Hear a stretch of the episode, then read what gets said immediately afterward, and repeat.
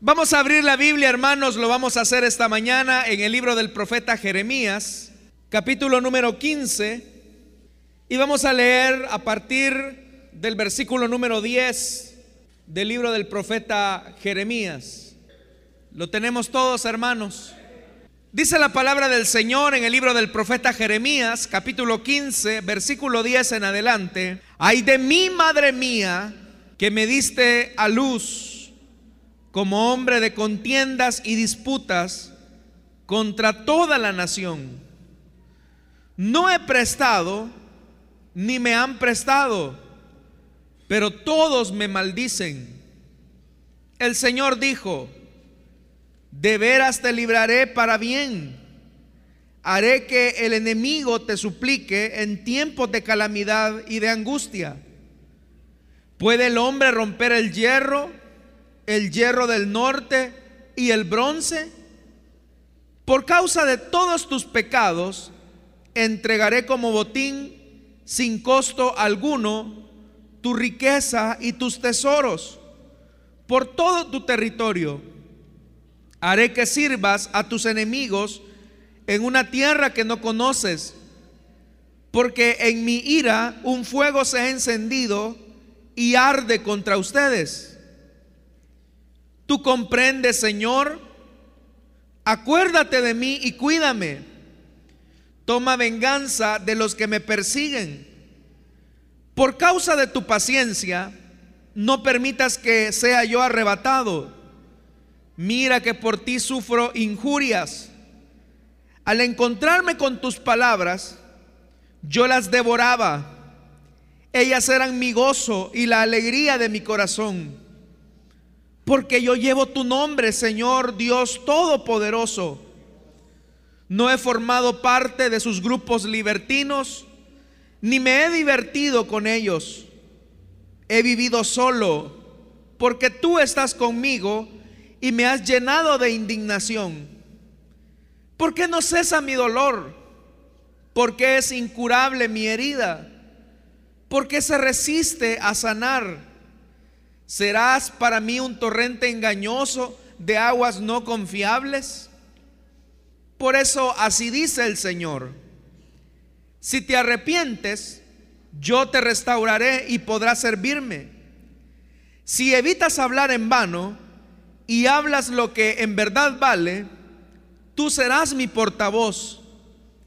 Que ellos se vuelvan hacia ti, pero tú no te vuelvas hacia ellos Haré que seas para este pueblo como invencible muro de bronce.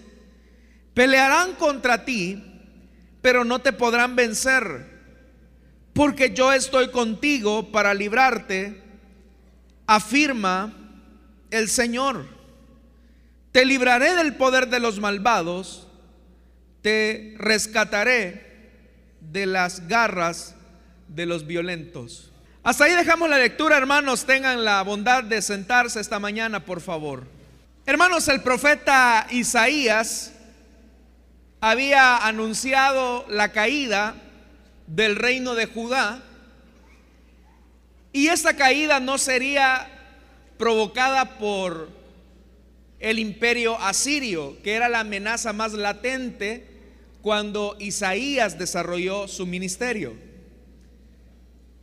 De hecho que Isaías les dice a los de Judá que si ellos no se arrepienten, serán los caldeos, es decir, los babilonios, los que llegarán a tomar posesión de la tierra, los destruirán y los despojarán de todo lo que más aman. Cuando Isaías muere bajo la mano del rey Manasés, un rey perverso, la tradición apócrifa señala que Isaías murió aserrado y eso puede tener mucho sustento bíblico allá en la carta a los hebreos cuando se hace mención que algunos de ellos incluso murieron aserrados. Bien esa descripción puede calzar en la vida del profeta Isaías. Después de la muerte de Isaías, como ya lo dije, bajo la mano de Manasés, comenzó un periodo de silencio que duró más o menos 70 a 75 años. un periodo donde no hubo profetas, profetas verdaderos, levantados por Dios, un periodo de mucha obscuridad y eso anticipa ya el castigo venidero que sobrevendría sobre la casa de Judá.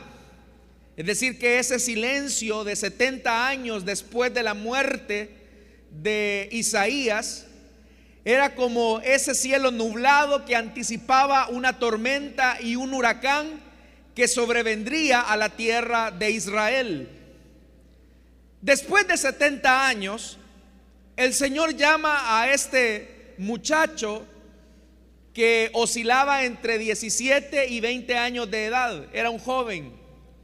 Este muchacho era Jeremías, uno de los profetas que le tocó desarrollar su ministerio durante el periodo antes de la cautividad y durante la cautividad. Por ubicarse en ese periodo de tiempo, Jeremías tuvo que enfrentar la carga misma de cumplir la misión y la tarea del ministerio en una misión y una envergadura que no se había conocido antes. Porque Jeremías iba a ser el ministro, el profeta de Dios, que llevaría un mensaje que corroboraría nuevamente que Israel era duro de corazón y cuya actitud sería una actitud irreconciliable para con Dios.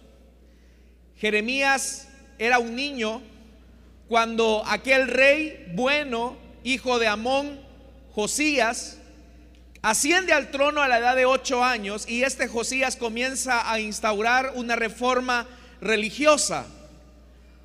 Y esa reforma religiosa que Josías comienza a levantar incluye las reparaciones al templo, pero mientras está reparando el templo, el libro de las crónicas señala que se descubre la ley y específicamente se cree que lo que se descubrió fue un fragmento del libro de Deuteronomio. Y cuando le leen el libro de Deuteronomio al rey Josías, él entiende que Israel está literalmente al borde del colapso de la ira divina. Es una bomba de tiempo.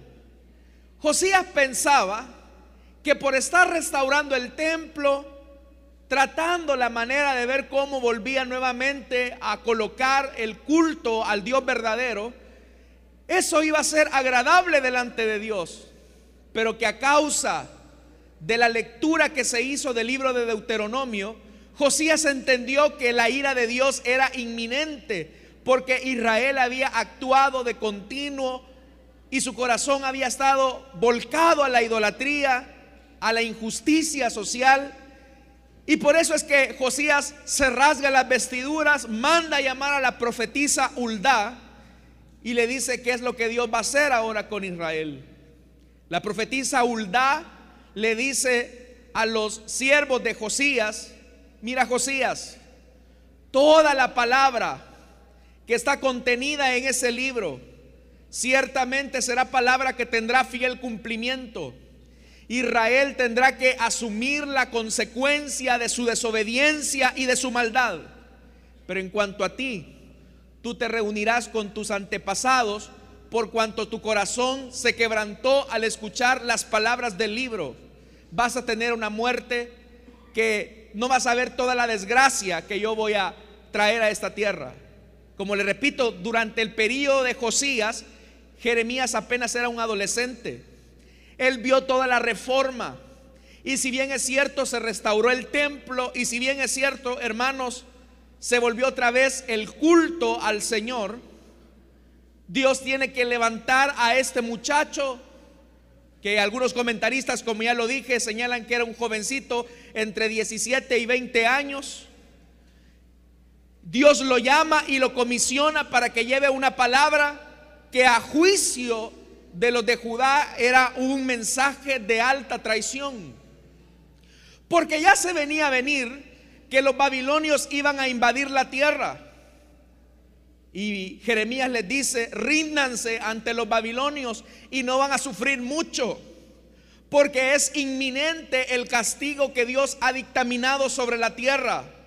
Dios dice que caerán en manos de los babilonios. No hay vuelta atrás. Pero el castigo será más llevadero si ustedes se rinden. No busquen alianzas con los egipcios porque los egipcios no les van a venir a ayudar. Yo he decidido que los babilonios vengan en contra de ustedes y se los lleven, así que ríndanse. Ese era el mensaje de Jeremías. Pero ya lo dije, ese mensaje era catalogado como un mensaje de alta traición. Porque ¿quién es aquel que se levanta en contra de sus compatriotas y dice, vamos a perder la guerra? Es por demás que ustedes hagan esfuerzos diplomáticos para que los egipcios nos vengan a ayudar.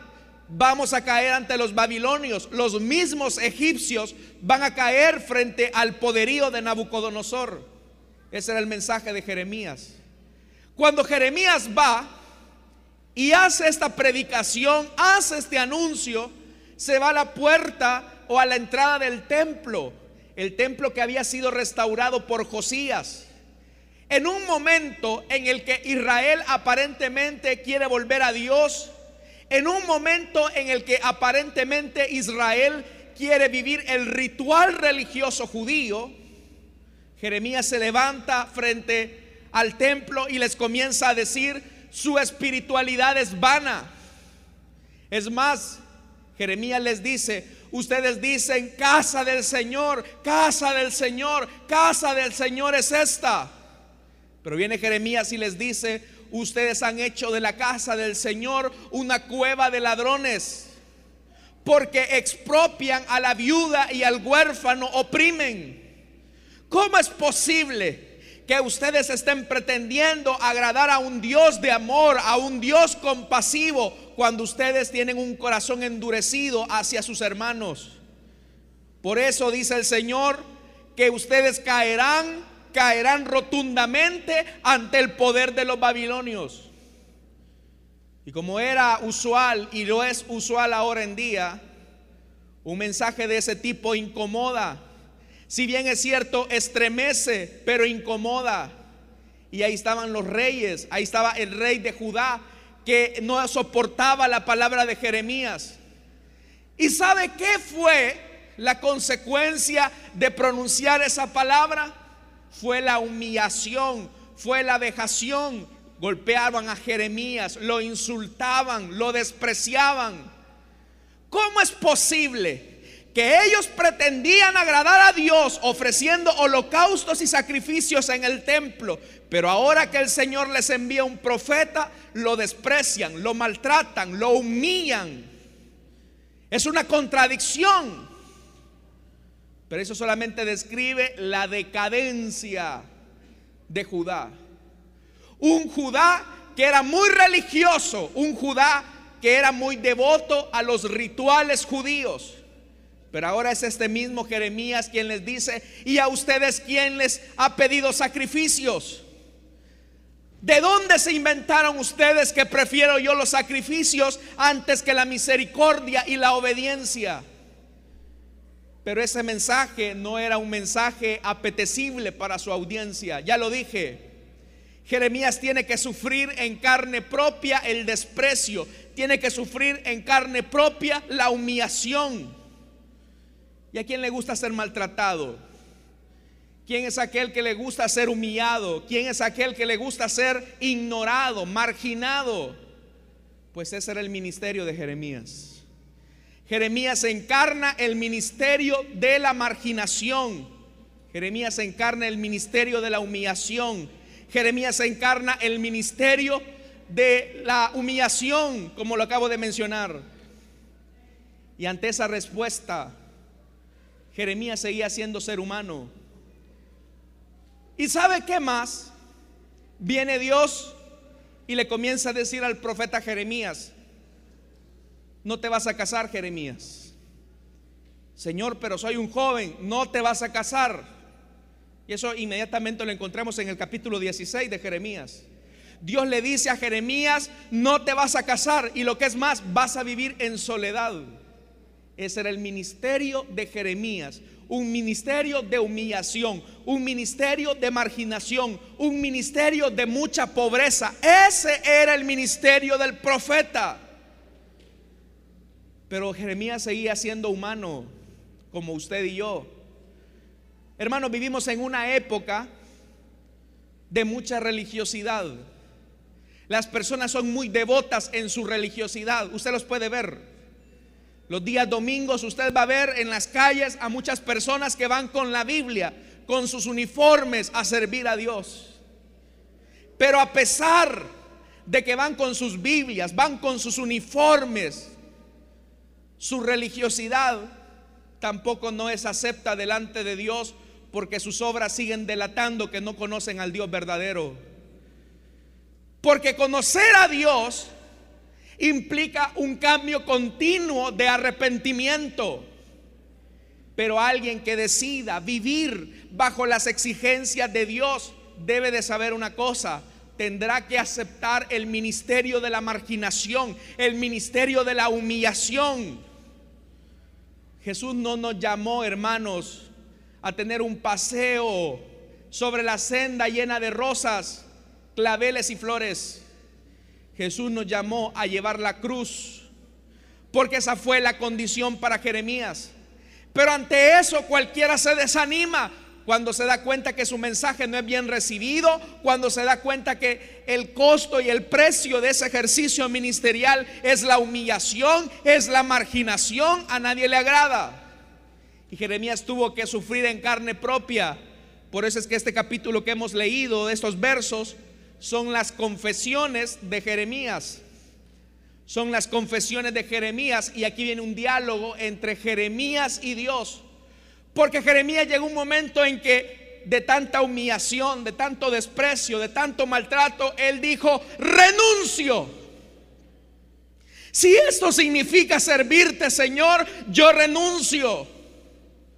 Porque en vez de recibir ellos tu palabra con aceptación, con humillación, en vez de recibir esta palabra con alegría y gozo, yo mejor renuncio. Si este es el costo del ministerio, yo renuncio. Y vea que ahí hay una lección importante. Siempre a los que Dios ha usado no son personas ofrecidas. Al que Dios llama al que Dios escoge es una persona que no quería ser ministro. Y este era Jeremías. Él dijo, Señor, ya no soporto la humillación, ya no soporto la marginación, los maltratos, los golpes.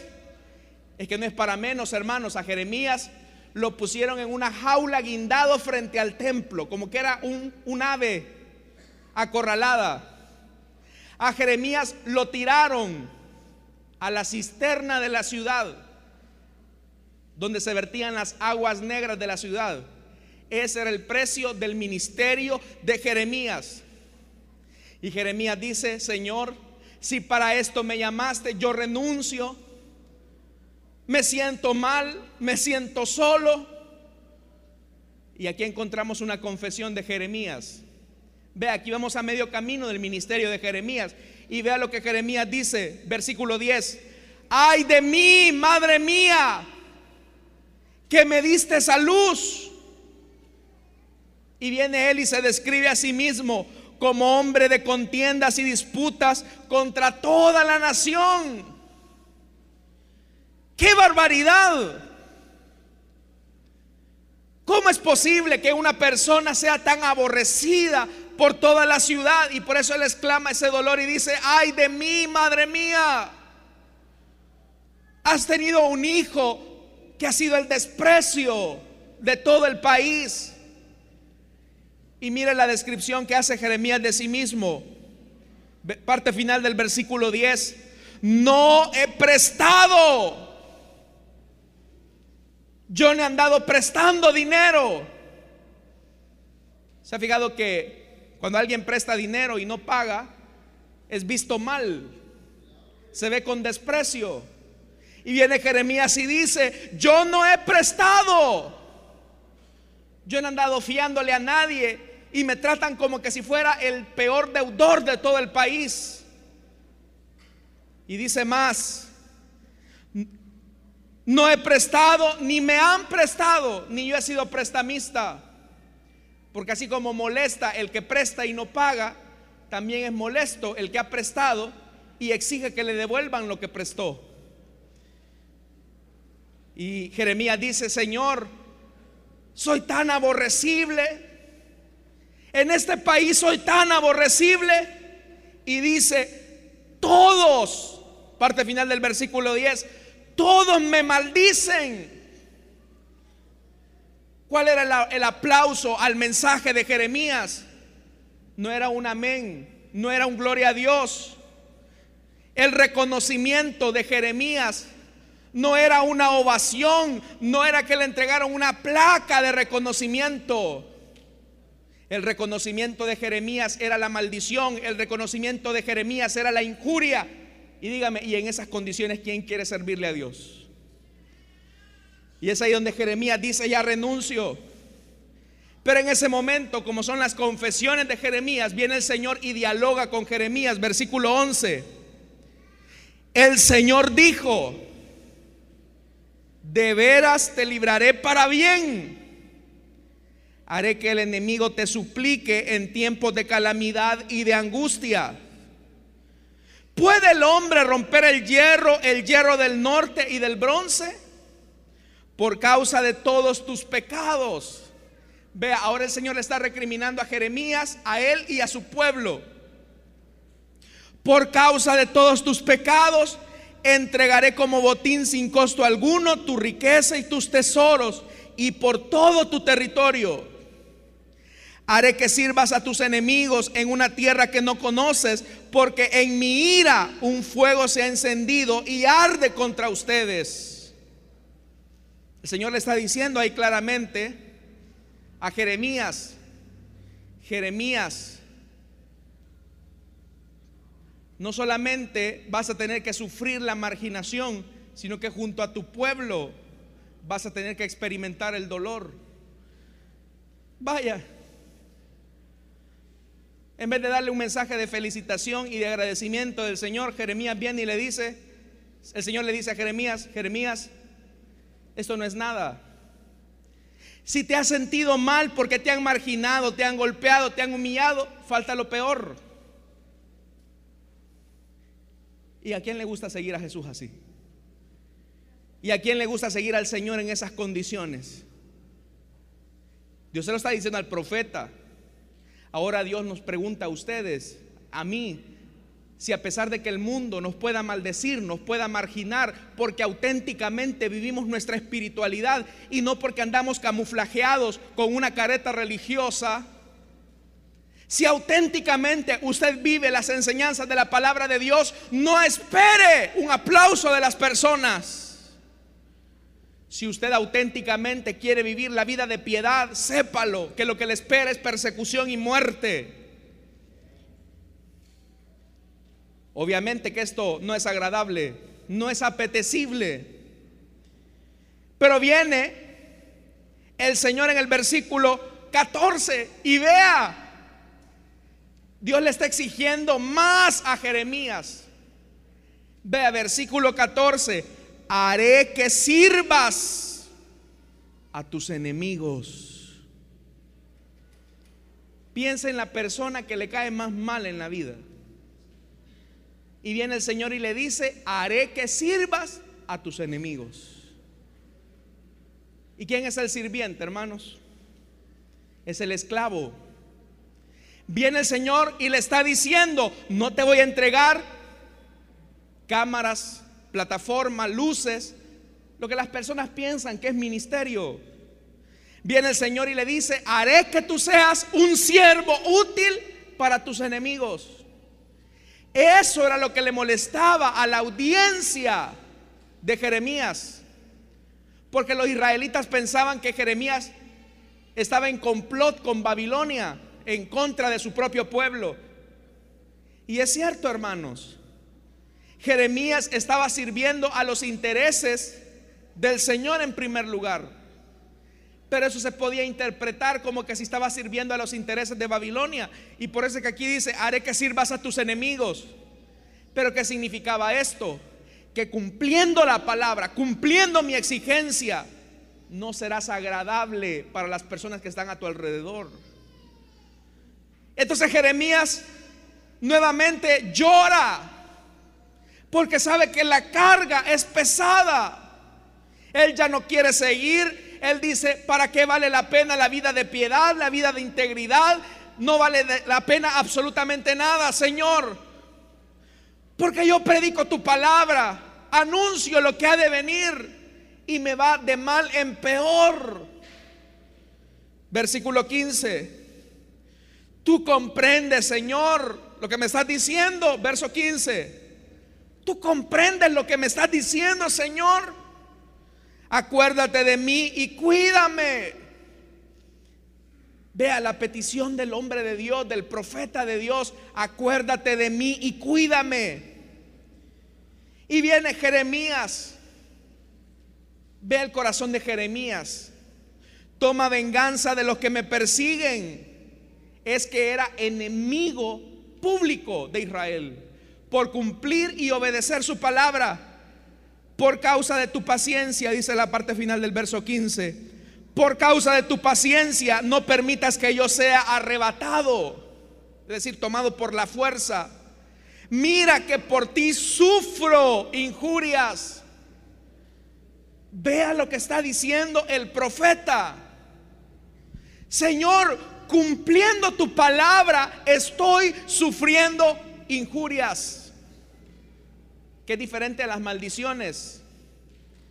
No solamente lo están maldiciendo, sino que lo están injuriando. Están diciendo cosas que no son de Jeremías. ¿Y qué cosas decían de Jeremías? Que era un apátrida, que era un traidor de la nación. ¿Y sabe por qué, hermanos? Porque en la corte real habían falsos profetas que le decían al rey, no vamos a caer ante los babilonios. El Señor va con nosotros el Señor pelea con nosotros. Y Jeremías venía y le decía, mentirosos, profetas mentirosos. Esa no es la palabra que ha venido de parte del Señor. Si ustedes hubieran estado en el secreto del Señor, no anunciarían esa mentira. Y venía Jeremías y les decía, de cierto les digo que dentro de un año todos ustedes van a morir. Y obviamente el rey, escuchando la palabra de los falsos profetas que le decían, vamos a vencer ante los babilonios y escuchaban la palabra del verdadero hombre de Dios, Jeremías, que les decía, vamos a caer. Pues al hombre le va a gustar más la palabra cómoda, la palabra que causa felicidad. Por eso, estimado hermano y hermana, cuidado con aquellos predicadores que nos adulan el oído. Cuidado, hermanos y hermanas, con aquellos predicadores que acomodan el mensaje a nuestros intereses. Nosotros no necesitamos aduladores. Nosotros no necesitamos, estimados hermanos, personas que nos hagan sentir bien. Nosotros necesitamos la palabra de Dios que aunque sea incómoda nos transforme día con día. Esos predicadores necesitamos. No será agradable. Por supuesto que no. Pero viene Jeremías y dice, Señor, vea, vea la confesión de Jeremías. Al encontrarme con tus palabras, yo las devoraba. Para mí tu palabra era miel. Las comía y las devoraba porque era tu palabra. ¿Usted devora la palabra de Dios? Usted cuando escucha la palabra de Dios, aunque sea incómoda, aunque muchas veces nos saque de nuestra zona de confort, devora la palabra de Dios o la tiene por desprecio. Para ser mensajero de parte de Dios, lo primero es que tenemos que aprender a vivir la palabra de Dios. Y por eso es que dice, Señor, yo devoraba tus palabras. Vea los verbos que va a ocupar Jeremías. Ellas eran mi gozo. Está hablando en tiempo pasado. Ellas eran mi gozo y la alegría de mi corazón. Al principio tu palabra yo la absorbía, la comía, la disfrutaba. Era mi gozo. Pero cuando esa palabra supuso en mí que viviera bajo esas exigencias, cuando esa palabra me obligaba a denunciar los pecados de Israel, vea lo que dice. Él mismo está diciendo que era diferente, verso 17. No he formado parte de grupos libertinos, ni me he divertido con ellos. Para mí tu palabra lo era todo, no tenía necesidad de estarme mezclando con ellos, de seguir en sus juegos, en sus diversiones, en sus locuras. Para mí la palabra lo era todo, decía Jeremías. Vivir la palabra de Dios te va a llevar a momentos de soledad, iglesia. Vivir auténticamente la palabra de Dios te va a llevar en un sentido contrario de la corriente. Dice claramente, no he formado parte de grupos libertinos. Porque sabe que tenía Israel. Iban a ofrecer sacrificios al Señor y a la vuelta de la esquina iban a ofrecer sacrificios a Baal. Y los sacrificios a Baal se hacían a través de relaciones sexuales con prostitutas sagradas. Y viene Jeremías y dice, ellos son libertinos, yo no me he divertido con ellos. Y vea lo que dice el versículo 17, he vivido solo porque tú estás conmigo. La presencia de Dios hace que su vida sea diferente, que no sea parte del montón que la palabra de Dios esté en usted hace que las cosas sean diferentes. Y dice más, y me he llenado de indignación. Esa indignación que Dios sentía, Jeremías la estaba sintiendo. Al ver que Israel, los que se decían conocedores de Dios, estaban negando la fe, Jeremías se indignaba al igual que Dios se indignaba. Cuando usted ve la iglesia, cuando usted ve el mundo, ¿qué siente? ¿Se indigna? ¿O comparte el relajo, la diversión y el libertinaje del mundo? Hay gente que quisiera que la iglesia se volviera en un club social para darle rienda suelta a su libertinaje. Cuando uno ve, hermanos, esta realidad de Jeremías, uno también entiende que el Señor está indignado contra su iglesia. Tiene nombre de que vives, pero estás muerto. Tienes una vida aparentemente religiosa, pero estás muerto delante de Dios. Pero uno pensaría que por vivir en integridad, por vivir en santidad, por vivir la palabra, todo va a ser alegría. Vea el versículo 18, la confesión de Jeremías. Verso 18, ¿por qué no cesa mi dolor? Porque es incurable mi herida. Vea, está hablando de un dolor profundo. Me duele. Y no se cura mi herida, está latente. Porque se resiste a sanar. Esa palabra que atravesaba el corazón de Jeremías, que colocaba indignación en él. Él decía, Señor, ¿Es que soy yo el que está mal? ¿Es que soy yo el que estoy viviendo algo que es muy alto? Los estándares son muy elevados. Y sabe algo, cuando nos damos cuenta que los estándares de Dios son altos, uno se desanima y dice, ¿yo para qué voy a intentar esto?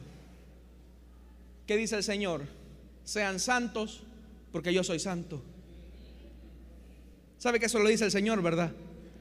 El Señor dice, sean santos porque yo soy santo. Y cuando vemos ese estándar que Dios está pidiendo, que lleguemos a su santidad, cualquiera se desanima y dice, ¿y para qué? ¿Para qué? Renuncio. Y hay muchos cristianos que abandonaron su camino de integridad porque sintieron que su estándar, el estándar de Dios era muy alto. Y Jeremías dijo, Señor, tu estándar es demasiado alto. Siento que yo soy indigno, no puedo llegar a tu santidad. Y el Señor solo escuchando a Jeremías, solo escuchándolo. Pero en eso vino la palabra de Dios. Por eso cuán importante es, hermanos, que aprendamos a desarrollar una vida de sensibilidad a la voz de Dios.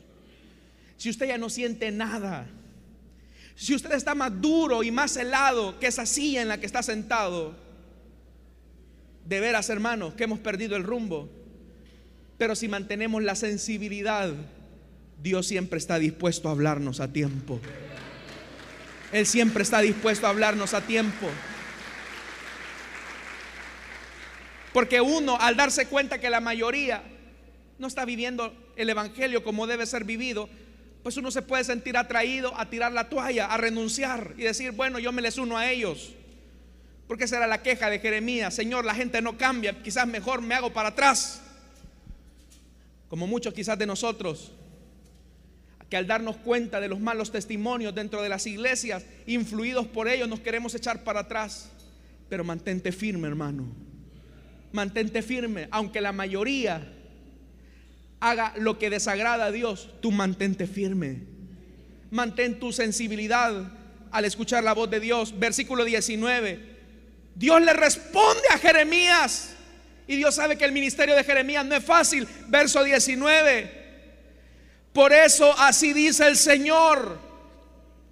Mire a quién le va a decir esto el Señor. Se lo va a decir a Jeremías. Si te arrepientes, yo te restauraré y podrás servirme.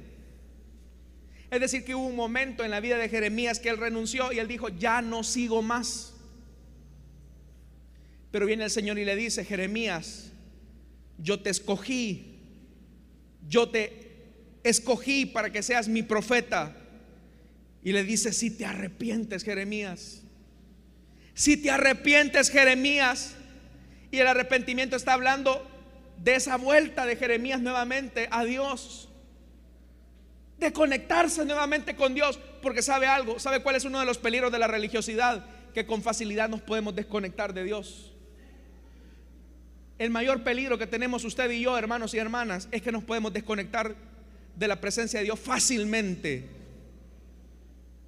Que influidos por los malos testimonios, por los malos ejemplos, podemos renunciar y claudicar de nuestra posición de serle fieles a Dios. Y a Jeremías le pasó esto. Pero ahora el Señor le dice, si te arrepientes, Jeremías, yo te restauraré y podrás servirme. Vea cuán importante es que para que sirvamos al Señor tengamos un corazón arrepentido. Hermanos, los que primero debemos de arrepentirnos somos los que servimos al Señor.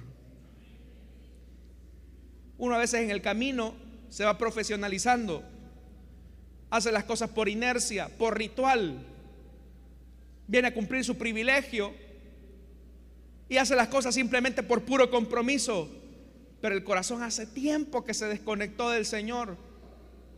Pero ahora el Señor nos dice, si te arrepientes, yo te restauraré y podrás servirme. Si su servicio a Dios no nace de un corazón arrepentido, es una ofrenda barata que le ofrecemos al Señor. Pero vea, versículo 19, parte, segunda parte, si evitas hablar en vano y hablas lo que en verdad vale. El Señor le está diciendo Jeremías, hasta aquí has hablado pura vanidad. Te has quejado de por gusto. ¿Sabe cuál es el mayor defecto que tenemos los cristianos? Somos muy quejones. Por todo nos quejamos. Si hace calor nos quejamos. Si llueve nos quejamos. Por todo nos quejamos. Queja, queja, queja. Oficio, quejón. Profesión, quejón. Nos quejamos. Y el Señor, y sabe algo, cuando nos quejamos es el reflejo de un corazón que no es agradecido con Dios. Porque la queja siempre supone lo que no tenemos en vez de ser agradecido por lo que sí ya tenemos. Cuando usted se queja, de la casa que tiene, no está valorando que hay otros que quisieran tener lo que usted ya tiene. Cuando usted se queja de lo que le da su esposa de comer, no valora lo que Dios le ha provisto a su mesa. Hermano, la actitud número uno de un creyente debe de ser la gratitud. Y por eso es que el Señor le dice, si evitas hablar en vano y hablas lo que en verdad vale. ¿Y qué es lo que en verdad vale? ¿Qué es lo que debe salir de nuestra boca? Dice, tú serás mi portavoz. ¿Usted quiere hablar la palabra de Dios? ¿Cuántos queremos hablar la palabra de Dios, hermanos? Debemos de dejar de quejarnos. Debemos de dejar la murmuración. Debemos de dejar, hermanos y hermanas, la queja continua. Porque eso no honra al Señor. No honra al Señor. Por eso es que le dice, si te arrepientes yo te restauraré y podrás servirme y vas a hablar lo que vale la pena, vas a servirme, serás mi portavoz. Pero vea, y este es el llamado de Dios para la iglesia esta mañana, parte final del versículo 19, que ellos se vuelvan hacia ti. Mantente firme, Jeremías. Es cierto que te ha tocado sufrir, es cierto que te ha tocado vivir la marginación de tu familia, de tus compatriotas. Pero no te unas a ellos, Jeremías. Mantente firme. Que ellos se vuelvan hacia ti. Pero tú no te vuelvas hacia ellos. Y esa es la palabra que Dios, hermanos, nos dice ahora como iglesia. Si hay malos ejemplos, ahí déjelos. Si hay cizaña en medio de la iglesia, ahí déjelos. Usted no se vuelva a ellos, que ellos se vuelvan a usted. Si otros quieren vivir la vida cristiana de manera tibia, ahí déjelos. Y vea lo que dice el versículo 20. Haré que seas para este pueblo como invencible muro de bronce y dice, pelearán contra ti, pero no te podrán vencer. Porque tus convicciones, Jeremías, serán tan firmes que a pesar del oprobio, que a pesar de la maldición, que a pesar de la injuria, te darán la capacidad de hacerle frente a este mundo que te margina. Amados hermanos, quiero que escuchen esto de parte del Señor. Si vivimos las exigencias del Evangelio, inevitablemente iremos en el camino de la muerte al yo. Iremos en el camino de la marginación. Si usted quiere quedar bien con todo el mundo, usted no se puede llamar cristiano. Pero si seguimos el camino de Dios, vivimos en obediencia a la palabra de Dios, nuestro lugar es la cruz, al lado de nuestro buen Salvador. Para ser tomados dignos de ser llamados hijos de Dios, discípulos del Maestro. Por eso, si en su trabajo hay una de perversión, si en su lugar de estudio todos son unos perdidos, que se vuelvan ellos a ti, pero tú no te vuelvas a ellos. Mantente firme en la esperanza de tu llamamiento. Mantente firme esperando ese retorno de nuestro amado Señor Jesucristo, quien dará la recompensa a cada uno según sea su obra. Mantente firme. Te haré como muro de bronce. Pelearán contra ti, Jeremías. Pelearán contra ti, amada iglesia. Te querrán ver de menos, te querrán humillar. Pero vea, no te podrán vencer. Porque la vida de integridad es un muro de bronce, como dice acá el Señor, donde no van a hallar lado por donde meterse ante usted. Y vea lo que dice la parte final del versículo 20, porque yo estoy contigo para salvarte y librarte. Jesús dijo algo, en el mundo tendréis aflicción, pero no se preocupen, yo he vencido al mundo, dice el Señor. Así que, hermanos, en el mundo tendrán dificultades, pero cuando sea humillado por su fe, cuando sea marginado por ser cristiano, cuando lo vituperen, lo maldigan por vivir los valores del reino de Dios, diga, siervo inútil soy, que estoy haciendo lo que el Señor me ha pedido que haga. Y sepa algo, el Señor estará con usted para salvarlo y librarlo de las manos de sus enemigos. ¿Cuántos alaban el nombre de nuestro Dios, hermanos? Amén. Así que si se ha sentido desanimado porque otros no viven la fe, ay, déjelos. Y usted dice, qué barbaridad, cada vez la, iglesia pareciera que va en rumbo de negar la fe. Déjelos. Usted sea diferente. Sea el cambio que usted quiere ver en otros. Y termino con esto. Si usted ha renunciado y dicho, ya no, ya no puedo seguir, hoy el Señor lo vuelve a llamar. Si te arrepientes, te restauraré y podrás servirme. Así que esta es mañana de arrepentimiento. Vamos a cerrar nuestros ojos, hermanos. Nos podemos sentir, hermanos, en algún momento que la corriente nos arrastra pero el Señor ha prometido no dejarnos. Y al igual que Jeremías, que tuvo que enfrentar un ministerio duro y difícil, pero como lo va a decir él más adelante, me sedujiste, Señor. Yo no pude ser fuerte, Señor, tú me sedujiste. Cuando pensé renunciar, tú me volviste a llamar. Y si usted ha pensado a renunciar, si usted ha pensado volver atrás, hoy es el tiempo para que renueve sus votos delante del Señor. Quiero hacer una invitación rápidamente para los amigos que están en este lugar, que desean entregarle su vida a Cristo, o los hermanos que desean reconciliarse,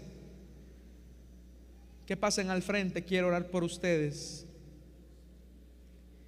Hoy el Señor nos llama a arrepentirnos, hermanos que aunque el mundo siga en una decadencia, nosotros debemos de mantenernos firmes, que aunque no tengamos la aceptación de las personas, debemos mantenernos firmes en la convicción de nuestro llamamiento.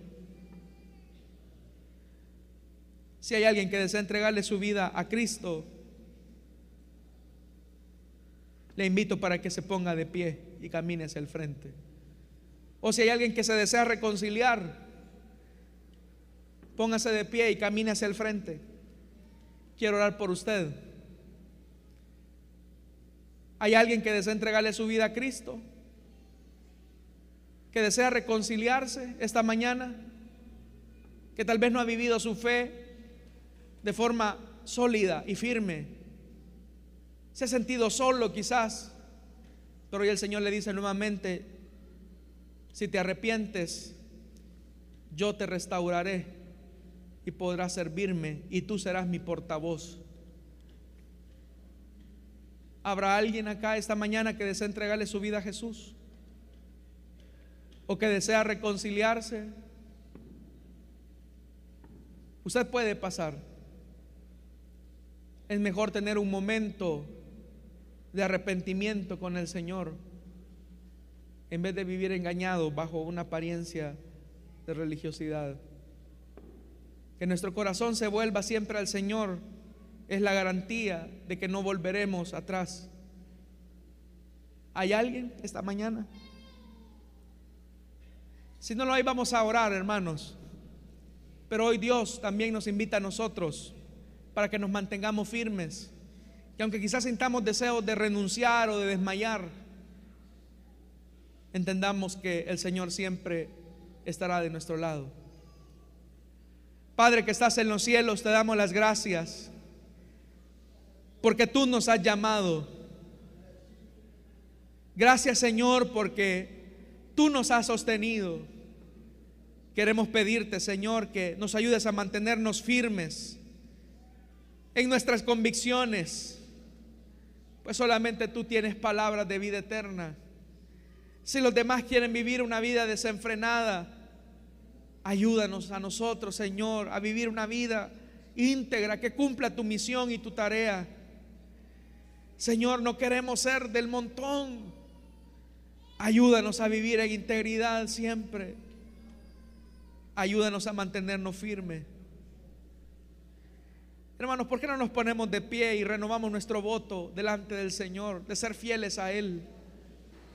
Digámosle que Él nos ayude cuando sintamos deseos de renunciar, de desmayar, que Él nos sostenga hasta el final. Que aunque suframos marginación, persecución, vituperio, maldición, que el Señor nos sostenga, al igual que lo hizo con Jeremías.